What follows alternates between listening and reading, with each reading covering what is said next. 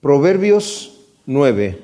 Hemos estado viendo cómo Salomón, que es el escritor de Proverbios, nos ha estado dando la introducción al libro de Proverbios. Llevamos en el, en el capítulo 9 y todavía no entramos a ver ningún proverbio en sí. Ha sido la introducción acerca de la sabiduría y vemos cómo nuestro Padre Celestial, personificado aquí en Salomón, nos habla.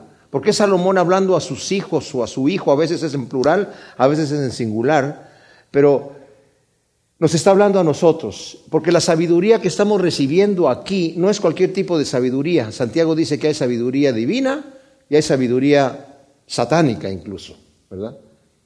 Eh, la sabiduría divina, que son instrucciones, son mandamientos de Dios, y como hemos estado viendo, esa sabiduría divina es para que tengamos vida. Es una sabiduría que nos lleva a nosotros a vivir de la forma mejor que podemos vivir. A veces la religión ha presentado una imagen de un Dios restrictivo y que tiene restricciones arbitrarias porque así es Él, ¿verdad? Y la gente muchas veces no quiere venir al conocimiento de Dios porque cree que Dios le va a pedir algo, le va a quitar algo que es bueno para la persona.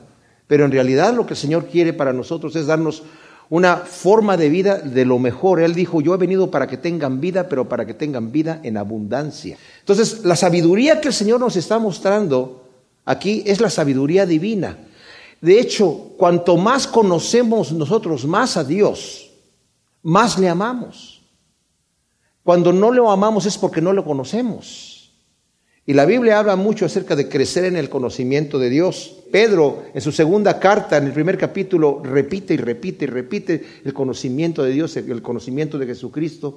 Pablo en sus cartas también nos habla acerca de la excelencia del conocimiento de Cristo. Y no es un conocimiento académico, es un conocimiento de relación. Cuando sabemos qué clase de Dios tenemos, el amor que Él tiene por nosotros, como vimos, el pecado es errar el blanco. A veces pensamos que el pecado quiere para acá y Dios quiere para allá. No, no es así. Dios quiere para acá y el pecado pretende ir para allá también. ¿Qué es lo que el pecado me ofrece? Pues me ofrece diversión, felicidad, me ofrece cosas que yo quiero, deseables. Pero el problema con el pecado es que no entra en donde tiene que entrar y pega de lado. Y al fin de cuentas deja un vacío. Este mismo Salomón que escribe Proverbios, más adelante escribe Eclesiastés. Y yo creo que ese Eclesiastés lo escribe en su vejez, cuando ya cansado de hartarse, de querer desviarse de los caminos de Dios, empezar a tratar de llenar un vacío que tenía en su vida con riquezas, con placeres, con fama, con todo lo que se le ocurrió, con adquirir más sabiduría, con desvariar en la locura. Al final dijo, todo es en vano porque andaba buscando tras su propio camino. Y al final de Eclesiastés él se da cuenta y dice, el todo del hombre es que encuentre a su Creador, es que se ponga cuentas con Dios, porque vamos a ser llamados a entregar cuentas. Pero no es que Dios nos haya hecho para tirarnos en el mundo y después a ver cómo te portas y te voy a pedir cuentas y si no te portaste bien te voy a pegar. Dios quiere para mí lo mejor. Y nos ha estado hablando acerca de eso. Los mandamientos de Dios que están aquí son para vida, son para mi bienestar, son para que tenga una larga vida. Y esto lo va a decir aquí también. Pero cuando hablamos de la sabiduría, en el capítulo anterior, vimos que esa sabiduría se personifica también en Cristo Jesús. En donde vemos que Cristo Jesús hizo todas las cosas, según nos dice Juan. El Logos era en el principio. Y el Logos estaba con Dios y el Logos era Dios. Y todas las cosas por Él fueron hechas. Él hizo todo lo que está arriba en el cielo, abajo en la tierra, y todo lo que existe ha sido hecho por Él y para Él, nos dice la Escritura. Pero nos está diciendo aquí cómo el Señor utilizó esta sabiduría en una forma tan impresionante como un arquitecto afinando el universo. Los astrofísicos dicen que este universo está perfectamente bien afinado, como lo vimos en el capítulo anterior, para conservar la vida en este planeta. Ustedes saben que, por ejemplo, la NASA tiene en Hawái unas antenas tremendas para detectar inteligencia en el espacio.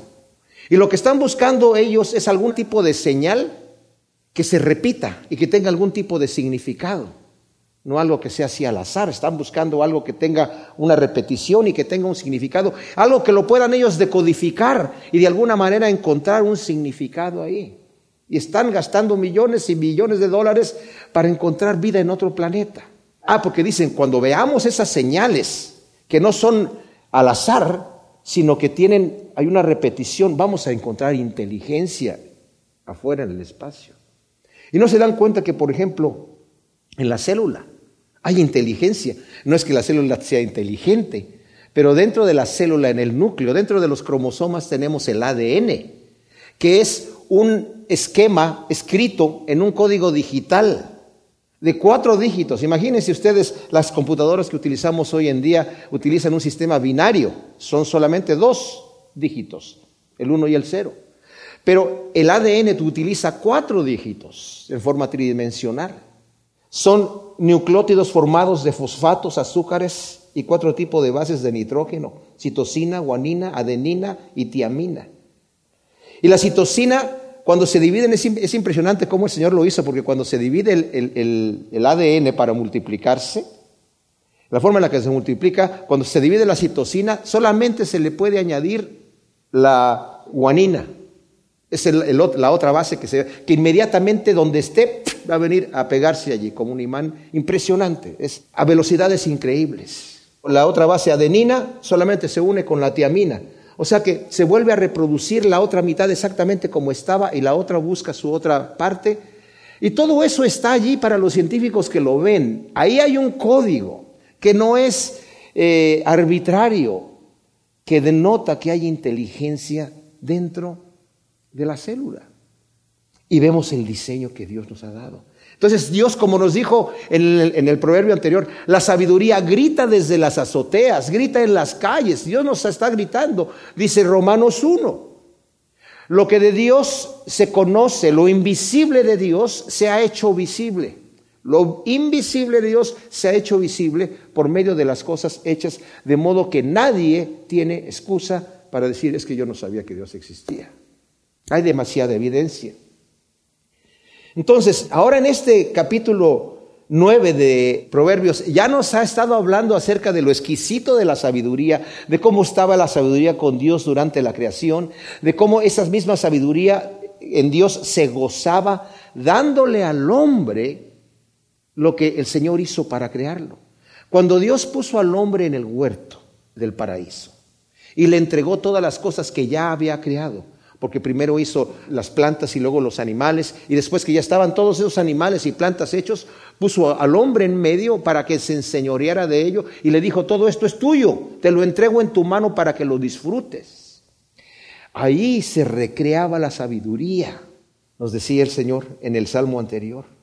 Dice, yo estaba junto a él como arquitecto y era su delicia todos los días, regocijándome ante él en todo tiempo, jugueteando en la parte habitada de su tierra, teniendo mis delicias en los hijos de Adán.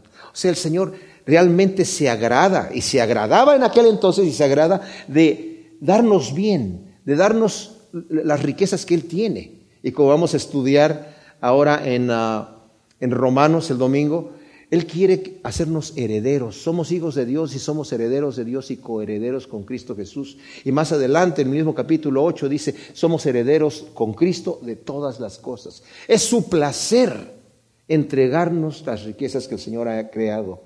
Y dentro de esto, con esta introducción, ahora la sabiduría se va a presentar como poniendo un banquete exquisito, Dios poniendo un banquete exquisito de sabiduría.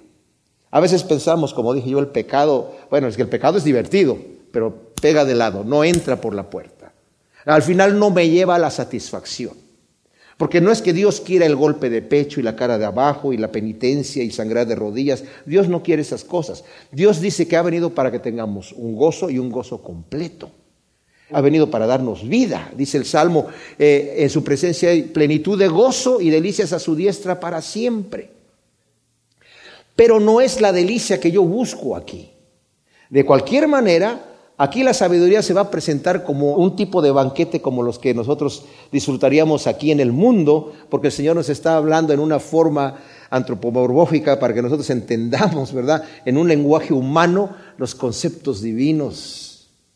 La sabiduría, dice pues el versículo primero del capítulo 9, edificó su casa, labró sus siete columnas, degolló sus víctimas, mezcló su vino, puso su mesa. O sea, la sabiduría construyó su palacio hermoso para invitar a, invitarnos a nosotros a atenderlo. Labró sus siete columnas, degolló sus víctimas, preparó el alimento, mezcló su vino, puso todo un banquete ahí y envió a sus criadas a pregonarlo por doquier en la ciudad. O sea, Dios ha hecho, mis amados, la sabiduría exquisita para aquel que la busca. Aquel que realmente busca la sabiduría va a encontrar una exquisitez en las cosas de Dios. Cuanto más investigue, cuanto más medite en las cosas de Dios, más exquisito va a hacer ese sabor de la escritura, solamente el estar meditando. David lo escribe mucho en los salmos. Se deleita solamente en estar meditando. Todo el Salmo 119, que es bastante largo, hay muchas partes en este salmo donde David explota, ¿verdad? En su emoción decir, bueno, es que no hay más delicioso que la sabiduría. Es preferible que el oro y que la plata, es preferible que cualquier otro deleite. Una vez que uno entiende esta sabiduría que está en la palabra de Dios y en los conceptos divinos. Entonces, Dios hace que esta sabiduría sea deliciosa y excelente para el que la busca en verdad. Y nos dice pues en el versículo 3 que envió a sus criadas a pregonarlo por doquiera en la ciudad. El que sea simple, venga acá. Al falto de entendimiento le quiero hablar. Venid, comed de mis manjares y bebed del vino que he mezclado. Dejad las simplezas y vivid y andad por el camino de la inteligencia. El Señor ha enviado su mensaje. El Señor desde el inicio, con los profetas que envió, y después, cuando vino el Señor Jesucristo y luego con sus siervos, hablando del Evangelio, de la sabiduría divina, de los tesoros que Dios tiene para el hombre. Pero ¿qué ha pasado con el hombre? El hombre ha rechazado ese mensaje. El hombre no ha querido escuchar lo que Dios tiene para él. Y ha rechazado ese banquete. Es semejante a lo que leemos, por ejemplo, en Mateo 22. Voy a leer dos parábolas aquí y les vamos a comentar, ¿verdad? En el capítulo 22, si quieren voltear allí y si no yo se los leo, dice en el versículo 2, el reino de los cielos fue hecho semejante a cierto rey que hizo la fiesta de bodas para su hijo y envió a sus siervos para llamar a los que habían sido invitados a la fiesta de bodas y no querían venir. Volvió a enviar a otros siervos diciendo, decidan los que han sido invitados, he aquí, he preparado mi banquete, se han sacrificado mis novillos y las reses cebadas y todo está dispuesto, venid a la fiesta de bodas. Pero ellos haciendo caso omiso se fueron, el uno al campo, el otro a su negocio. Y los demás, echando mano a sus siervos, los afrentaron y los mataron. Entonces el rey se enfureció y enviando sus ejércitos destruyó a aquellos homicidas y prendió fuego a su ciudad. Después dijo a sus siervos, la boda a la verdad está preparada, pero los invitados no eran dignos. Id pues a las encrucijadas de los caminos y llamad a la fiesta de bodas a cuantos halléis. Y saliendo aquellos siervos a los caminos reunieron a todos los que hallaron tanto malos como buenos, y el salón de bodas se llenó de invitados. Ahora, aquí vemos a este rey que invita a sus amigos, a sus conocidos, pero ellos no solamente no quieren ir, sino ponen excusas, además afrentan a los siervos que los están invitando. ¿A qué los están invitando? Algo delicioso, a las bodas de su hijo. Está todo preparado. Pero ellos afrentan a los siervos y algunos los matan. Entonces ya se llenó de invitados el lugar. Luego viene algo extraño aquí, dice, pero cuando el rey entró a ver a los invitados, vio ahí a un hombre no vestido con traje de boda y le dice, amigo, ¿cómo entraste aquí sin traje de boda? Pero él enmudeció. Entonces el rey dijo a los siervos, atadlo de pies y manos y echarlo en la oscuridad de afuera. Ahí será el llanto y el crujido de dientes, porque muchos son llamados, pero pocos son escogidos. Y claro, aunque aquí el, significado de la parábola es otro, yo quiero, se lo voy a explicar, quiero hacer hincapié en que Dios nos está invitando a todos y ha abierto las puertas para todos, pero no todos quieren ir. Ahora lo que sucede con este amigo que estaba allí, que no estaba vestido de bodas, esa es una de las parábolas que me costó mucho trabajo entender, Porque yo dije, bueno, el mismo rey les está diciendo, bueno, yo les invité a mis amigos, tal vez los que eran amigos de la realeza, pero ahora les dijo, salgan a las encrucijadas de las calles e inviten a cualquiera. ¿Qué tal era un pordiosero que no tenía forma de comprarse un vestido de bodas? Y pasa el rey y le dice, ¿y tú por qué no tienes vestido de bodas?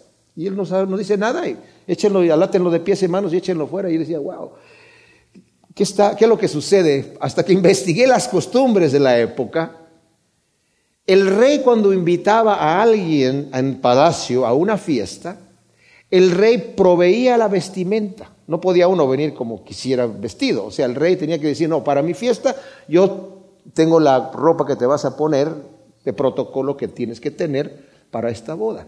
El no ponerse la ropa que el rey estaba supliendo para su fiesta, era una afrenta directa al rey a decir, yo no te reconozco como rey, a mí no me importa lo que tú haces y yo entro aquí como me da la gana. Y lo que está diciendo aquí el Señor es que el Señor nos está, tenemos un vestido de santidad que el Señor nos está dando, pero ese es otro tema, ¿verdad? Solamente hablé de esta parábola para, para ah, notar que el Señor ha invitado a todo mundo Así como está con la sabiduría, ofreciendo la sabiduría a todo mundo, pero no todos la van a tomar. Porque hay quienes dicen, ¿sabes qué? Yo no quiero nada, saber nada de Dios, no me interesa eso de la vida eterna, no me interesa. Yo creo que, y, y meten la cabeza como el avestruz en un hoyo, creyendo que con ignorar a Dios, Dios desaparece. Queriendo que con ignorarlo, Dios desaparece. Pero va a haber un día, mis amados, y esto no es ficticio, esto no es una fábula. Esto no es lo que tú crees y lo que yo creo. Esto es lo que Dios ha revelado que es. Y tan real como que nosotros estamos aquí y nos vemos las caras los unos a los otros y podemos escuchar nuestras voces y nos podemos palpar.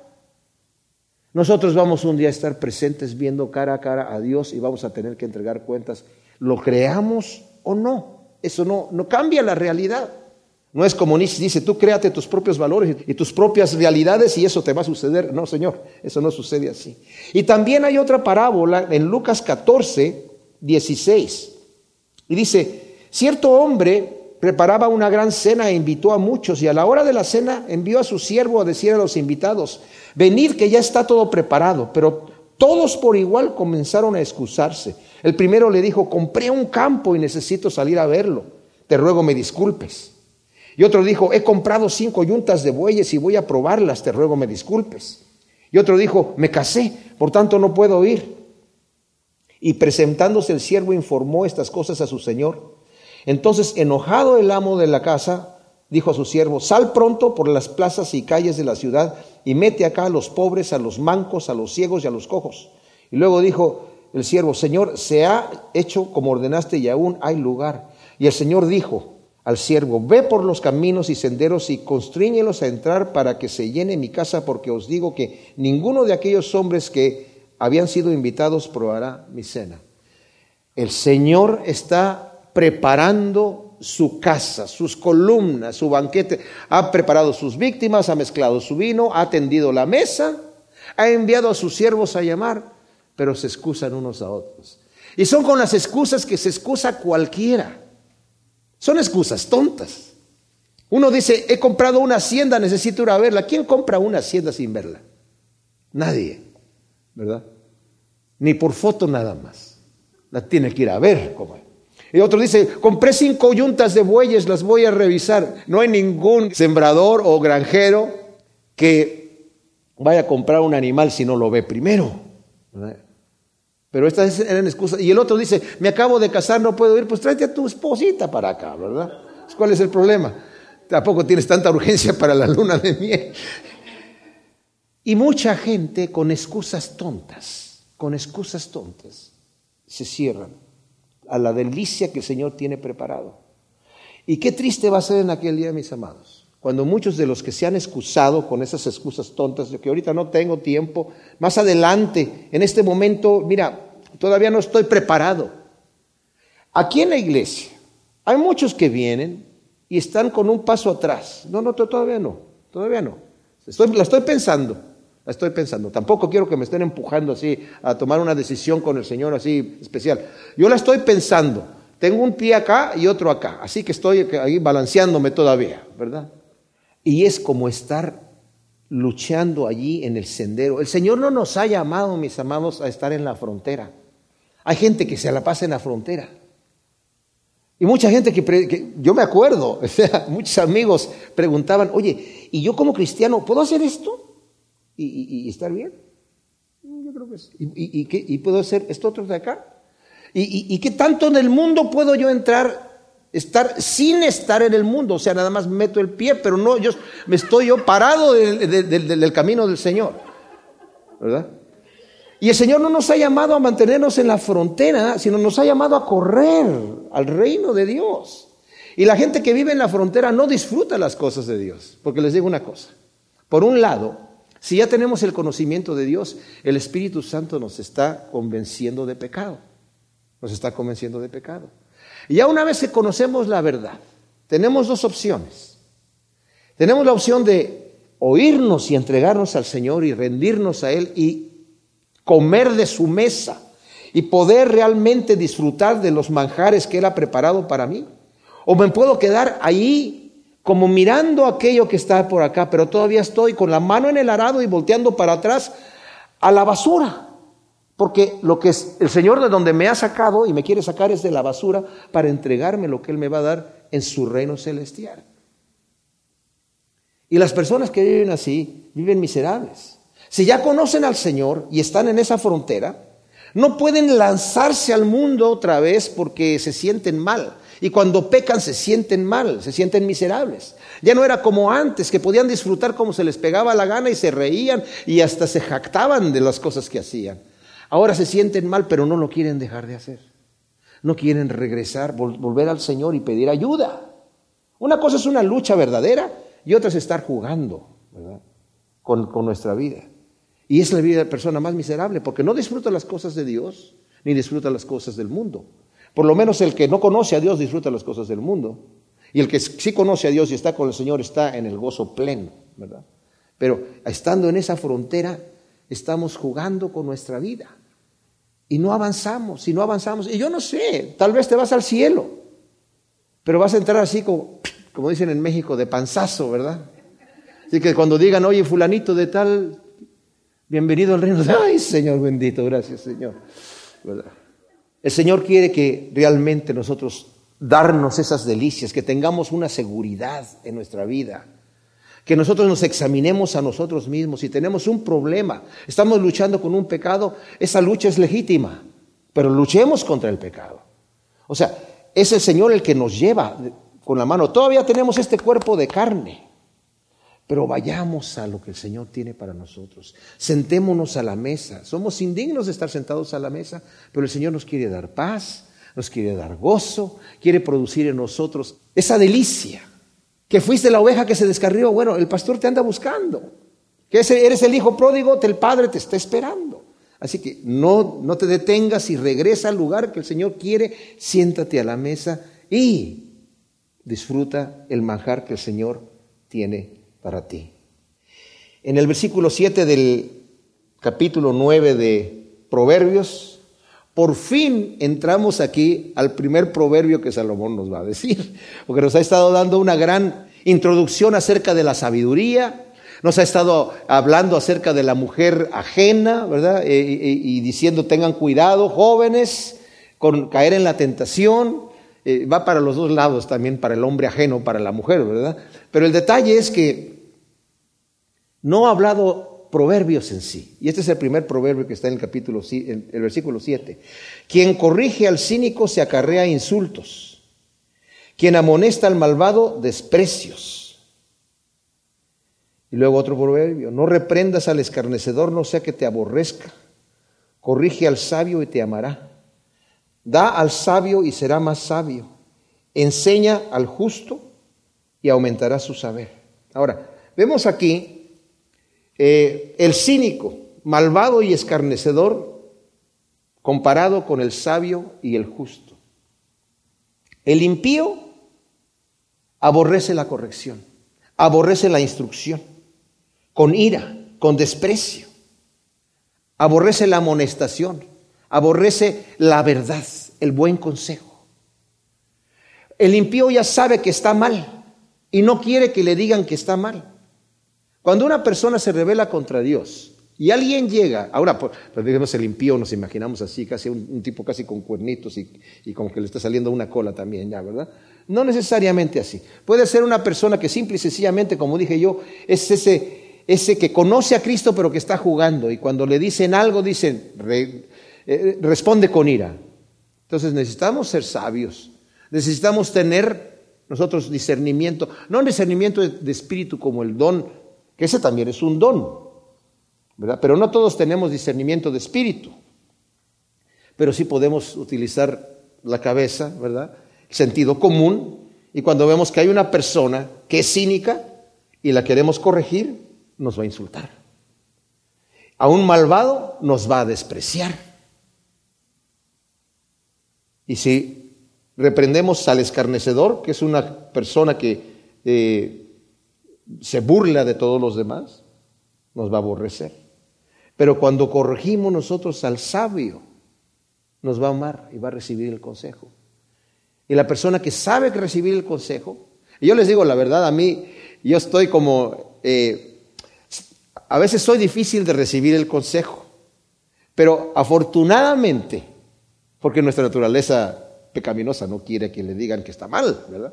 Pero afortunadamente cuando yo conocí al Señor, leí un libro, cuando recién conocí al Señor, que decía una parte ahí, si alguien te dice algo que está mal de ti, no respondas inmediatamente, no te enojes, guárdalo, llévalo, ponlo delante de Dios. Tal vez está equivocado la persona, pero tal vez no.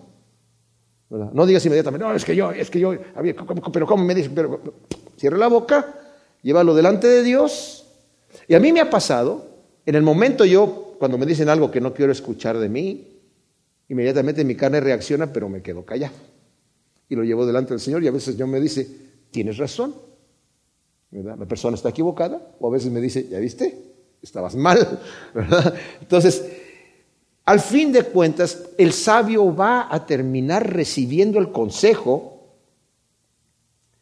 y, va a amar a la persona que le dio la corrección. Da al sabio y será más sabio. Enseña al justo y aumentará su saber. El Señor nos da instrucciones, el Señor nos da mandamientos para corregirnos. Y aún así, cuando conocemos al Señor, si hay palabra que nos da el Señor, que en el momento no la podemos recibir porque nos parece muy dura, de cualquier manera necesitamos tomarla y Señor, pedirle al Señor, Señor, enséñame a vivir, a entender esto. Por ejemplo, yo cuando me convertí al Señor, me gustó, me enamoré del Señor. Usted sabe que yo me convertí por una Biblia que dejaron en mi casa, olvidada, un tipo que era drogadicto que me traía a mí a regalar droga. Yo también era drogadicto. Y el tipo se puso tan pasado que se le olvidó su Biblia ahí. Él decía que Cristo era un filósofo, él no creía en Cristo como el Hijo de Dios. Yo la empecé a leer y me enamoré del Señor. Inmediatamente caí así, redondito. Tardé después un año en encontrar una iglesia cristiana. Pero en esa época que estaba yo solamente leyendo, enamorado del Señor y de las cosas que leía, no me gustaba que decía el Señor, al que te pegue en la mejilla, vuélvele la otra. Yo, uh, eso sí, no, ya no me gustó, Señor. ¿Verdad? Al que te pida, dale. Y al que te quiera tomar de ti prestado, no le Y si te pide que vayas una milla, ve con él dos. Uy, no, no, no, no. Todo está muy bien, Señor. Todo está muy bonito. Bienaventurados los pobres de espíritu y toda esta cosa. Y de repente llegamos a esta parte aquí, ¿verdad? Y yo lo que pensaba era que debería de decir, sí, al que te pegue en la mejilla derecha, uh, al que se atreva a pegarte en la mejilla derecha. Le apuntas con el dedo y le dices, Sam se va a convertir en ratón, para que sepa que no se puede meter con un hijo de Dios. Pero yo no entendía el concepto de perdonar al ofensor para perdonar el agravio, el concepto que Cristo nos mostró a nosotros, que siendo sus enemigos murió por nosotros, porque todavía no tenía ese crecimiento espiritual. Pero yo sé que muchos de ustedes pueden dar testimonio que cuando se han tragado el trago amargo para perdonar a alguien que los ha ofendido, después el Señor te dice, está bien, eso yo lo hice por ti también. Porque también es duro cuando decimos, Señor, perdona nuestras, nuestras ofensas como nosotros perdonamos a que los... Bueno, mejor perdóname más, Señor, porque yo no perdono mucho, ¿verdad? y, luego, y luego comenta, es el único punto de la oración que el Señor nos mostró en el Padre Nuestro, que, que comenta al final. Dice, porque si ustedes no perdonan a sus ofensores sus ofensas, tampoco vuestro Padre va a perdonar sus ofensas a ustedes. Así que ahí está. Pero el Señor nos, nos enseña y nos, llega el momento donde crecemos y cuando nos corrige la palabra, amamos al Señor. Cuando nos enseña, aumenta nuestro saber, ¿verdad? Y luego dice, el temor de Yahvé es el principio de la sabiduría y el conocimiento del Santísimo es la inteligencia. Ya nos había dicho anteriormente, en el Proverbio 1, si lo pueden voltear allí, nada más para verlo, en el versículo 7 dice, el principio de la sabiduría es el temor de Yahvé, pero los insensatos desprecian la sabiduría en la instrucción. O sea, aquí lo relaciona con la sabiduría es el temor de Dios, no el terror de Dios, pero el temor reverente de que sí, Dios es el Todopoderoso y el que tiene control y al que le vamos a entregar cuentas. Los insensatos, dice aquí, desprecian la sabiduría. Ahora, aquí hay un detalle que tenemos que entender. Fíjense, Dios hace lo que se le pega la gana. Y no le va a entregar cuentas a nadie. Y además es todopoderoso. Esto me podría llenar de pavor si no supiera yo que Dios me ama y que dio su vida por mí. Y eso cambia toda la situación. A un Dios que entregó ya su vida por mí, yo le entrego todo. Y no tengo ningún problema. Haz lo que quieras conmigo, Señor. El principio de la sabiduría es el temor de Dios. Pero los insensatos desprecian la sabiduría y la instrucción. Y vimos también en el proverbio anterior que vimos en el proverbio 8, en el versículo 13, ah, dice, el temor de Yahvé es aborrecer el mal, la soberbia, la arrogancia, el mal camino, la boca perversa, aborrezco. O sea, el temor de Dios es aborrecer el mal, aborrecer la soberbia, la arrogancia, el mal camino, y la boca perversa. No es solamente un pavor, sino es, Señor, yo temo porque tú eres el Dios santo, perfecto. Y lo que tú aborreces, yo lo voy a aborrecer. El mismo David dijo, tus enemigos, Señor, son mis enemigos.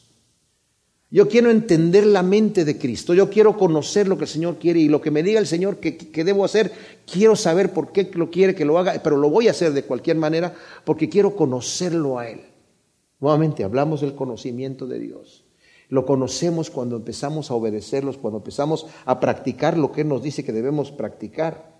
Y ciertamente vamos a cosechar el beneficio de este temor, ¿verdad? es el conocimiento del Santísimo. Como dije yo, nos habla el Señor mucho acerca del conocimiento. En Juan 17, cuando el Señor está haciendo su oración, dice el Señor en el versículo 3, y esta es la vida eterna que te conozcan a ti, el único Dios verdadero, a Jesús el Mesías a quien enviaste. Señor, que te conozcan a ti. Como vimos que en la segunda de Pedro también eh, les mencioné, es, Pedro en su primer capítulo habla mucho acerca del conocimiento de Dios. En el versículo 2 dice, gracia y paso sean multiplicadas en el pleno conocimiento de Dios y de Jesús nuestro Señor.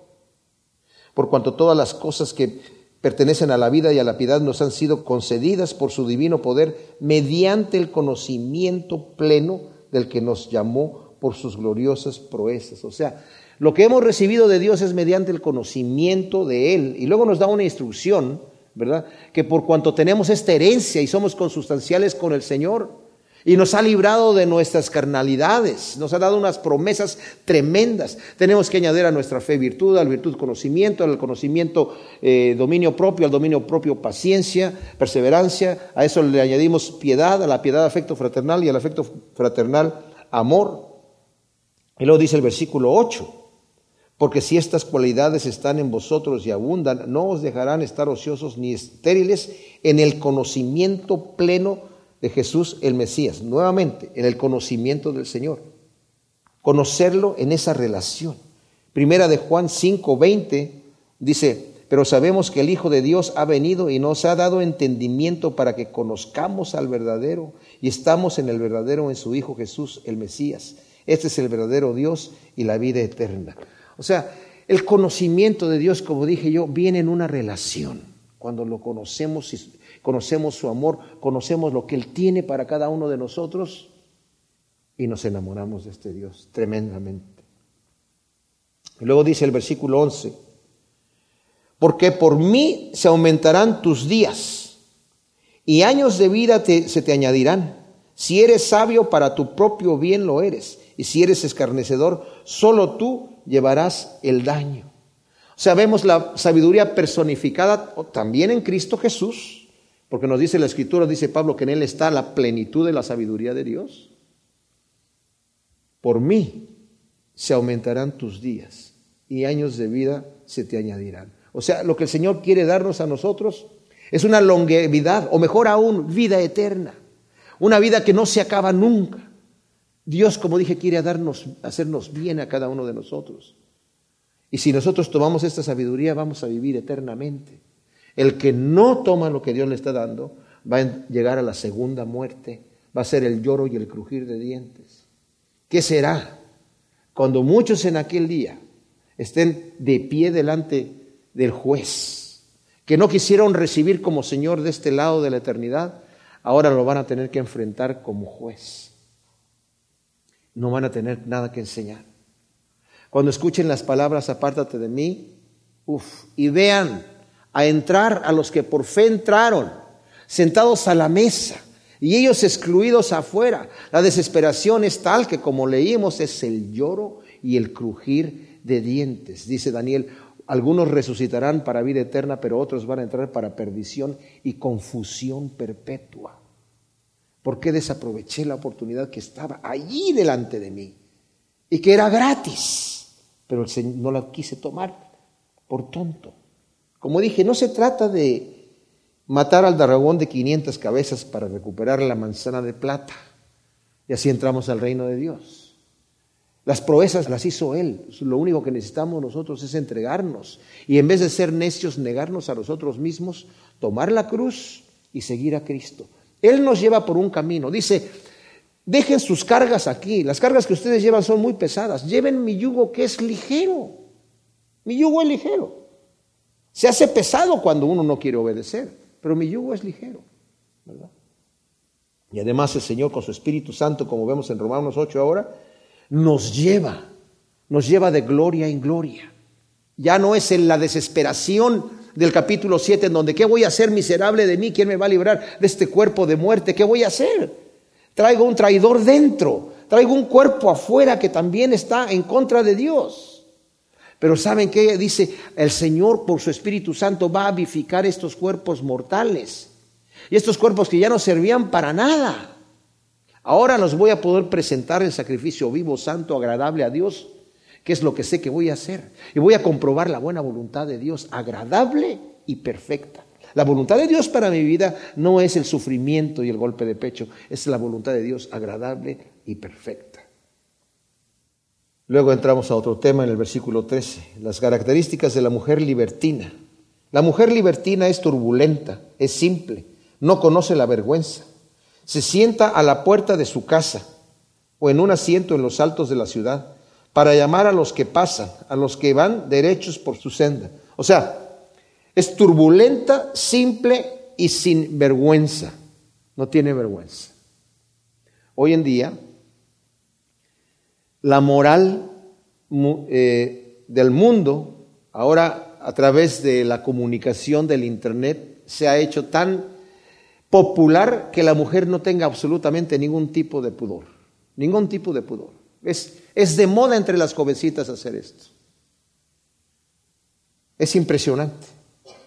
Allá en México yo tengo un sobrino que las muchachas se burlaban de él porque no se acostaban con ellas.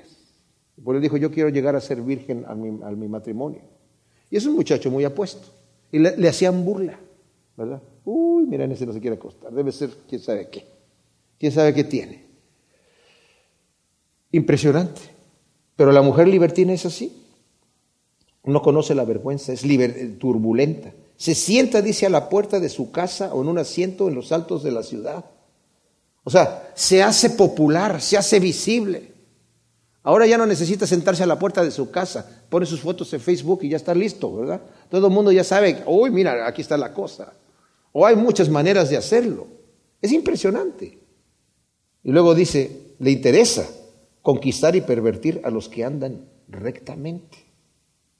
Vimos anteriormente en el Proverbio 7 cómo esta mujer, dice, esta mujer sale al encuentro de este joven taimada de corazón y ataviada de ramera, bullanguera, desenfrenada, con sus pies no saben estarse en las casas, una vez está en la calle, otras en la plaza, acecha en todas las esquinas, se traba de él y lo besa. Y con rostro impúdico le dice, he hecho mis sacrificios de paz, fíjate, yo también amo a Dios, soy cristiana, he cumplido mis votos. Por lo cual salí a tu encuentro, ansiosa de verte y te he hallado. Necesito a alguien que venga a orar conmigo, que venga a tomar comunión conmigo en mi casa. Vente para acá. Y como el joven ya no le hace caso, o está así como no sabe ni qué hacer, por fin ya le dice, he tendido mi cama con hermosos cobertores recamados con cordoncillo de Egipto y he perfumado mi lecho con mirra, aloes y canela. Ven, deleitémonos con caricias hasta el alba y embriaguémonos de amores porque el esposo ha salido y no va a regresar hasta el día indicado. O sea, al fin de cuentas ya descaradamente lo toma para que se vaya con ella. Así está la mujer esta que está aquí. ¿Y qué es lo que sucede? Se sienta, dice, para llamar a los que andan rectamente. Yo cuando estaba trabajando en otra iglesia, me acuerdo que nos advirtieron mucho, porque teníamos reuniones de pastores, y hay mujeres en la iglesia cuyo objetivo es acerca de los ministros. Es como poder conquistar algo que, ah, como que no, vamos a ver que sí. Y vas a ver que sí se puede, ¿verdad? Existe esa perversión. Esta es esta mujer. No le interesa ir sobre los que ya van a estar con ella. No, quiere ir con los que andan rectamente. No les interesan los otros, quieren los, los que andan rectamente. La gente que es fiel. ¿Cómo que se va a mantener virgen hasta el día del matrimonio? Ah, no, entonces eso es lo que me interesa. Yo tengo que conquistar esa situación. Los hombres son iguales. Los que son perversos son iguales. Pero en este caso se ve en un grado peor que la mujer sea la que esté haciendo este asunto, ¿verdad? Todos los simples vengan acá. Eso es lo que está diciendo la mujer. Y dice a los incautos, el agua robada es más dulce. El pan a escondidas es más sabroso. Wow. O sea, ella misma se ofrece, como dije yo, es la mujer moderna, no todas las mujeres, pero lo que está de moda hoy en día. El fruto prohibido es una gran tentación al simple y al incauto. Está en nuestra naturaleza. Pablo lo dijo. Yo no conocía el pecado si no hubiera sido por el mandamiento. Yo no hubiera conocido la codicia si yo no me hubiera fijado que la ley decía no codiciarás. ¿No qué? No codiciarás. Y en ese momento empezó a codiciar. Es como les he dicho en otras ocasiones, metemos a un niño en un cuarto que tenga cinco puertas y el niño está jugando allá a la pelota, le decimos, mira, puedes entrar por cualquier puerta, pero no vayas a entrar por esa de allí. Y si nos hacemos a un lado, ¿por cuál se va a meter? Por la que le dijimos que no, porque, ¿y por qué no? ¿Verdad? Porque es prohibido. Y estaba esta mujer diciendo, o sea, no solamente ven a tomar agua porque te ves sediento, el agua robada, robada, es más dulce. El pan a escondidas es más sabroso. Tú estás viviendo una vida recta y andas así como un santito muy beato, vente, ¿verdad? No seas tan santo, ¿verdad? Nadie se va a enterar, a escondidas, nos metemos por aquí y nadie se va a enterar. ¿Y saben qué? El pecado es así. El pecado es así. Sí, el agua robada sabe más dulce. Y el pan a escondidas sabe más sabroso. Y el pecado es divertido, pero por un ratito nada más. Al rato nos deja tirados. Sobre todo a los que conocemos a Dios. El que no conoce a Dios no le importa. Vuelve a tomar agua robada, vuelve a comer el pan a escondidas. Y se divierte más. Pero los que conocemos a Dios nos damos cuenta que eso no funciona, ¿verdad? Si seguimos los mandamientos de Dios, vivimos de acuerdo a su voluntad y no estamos buscando en donde no debemos de buscar, vamos a disfrutar del bien de la vida y de lo que Dios quiere para nosotros. Pero Él dice, no sabe que en su casa, en la casa de esta mujer, moran las sombras y sus huéspedes yacen en la profundidad del Seol. O sea, como vimos también en el otro salmo, eh, en el, digo, en el Proverbio 7, que dice Salomón, cuando está hablando de esta mujer impúdica, dice, ahora pues hijos, oídme, prestad atención, dice el versículo 24 a los dichos de mi boca. No dejes ir tu corazón tras los caminos de aquella, ni te extravíes en sus sendas, porque ella ha dejado un montón de heridos. Y aún los más fuertes han sido por ella muertos. Su casa es un camino al Seol que desciende a las cámaras de la muerte. Wow. O sea, los que entran allí creen que están conquistando, los que entran ahí creen que el, pan dulce y aún los que no tienen conocimiento de Dios, creen que está, todo está perfecto, bien pero al final sus vidas están destruidas. Y el pecado, cuando no es reprendido, puede hacer daños irreparables en nuestra vida. Irreparables. El Señor en su misericordia nos puede perdonar y nos perdona, pero hay ocasiones en donde quedó el daño ya hecho. Padre, te damos gracias por tu palabra. Ciertamente estos proverbios nos dan sabiduría, Señor, y nos dirigen en el buen camino. Yo te pido que tu palabra quede sembrada en nuestros corazones en buena tierra, Señor. Y que tu palabra de sabiduría, de amor, de inteligencia, dé sus frutos al ciento por uno. Que crezcamos como árboles que dan buen fruto, Señor. Dependemos de ti. Acuérdate que somos polvo. Te lo pedimos en el nombre de Cristo Jesús. Amén.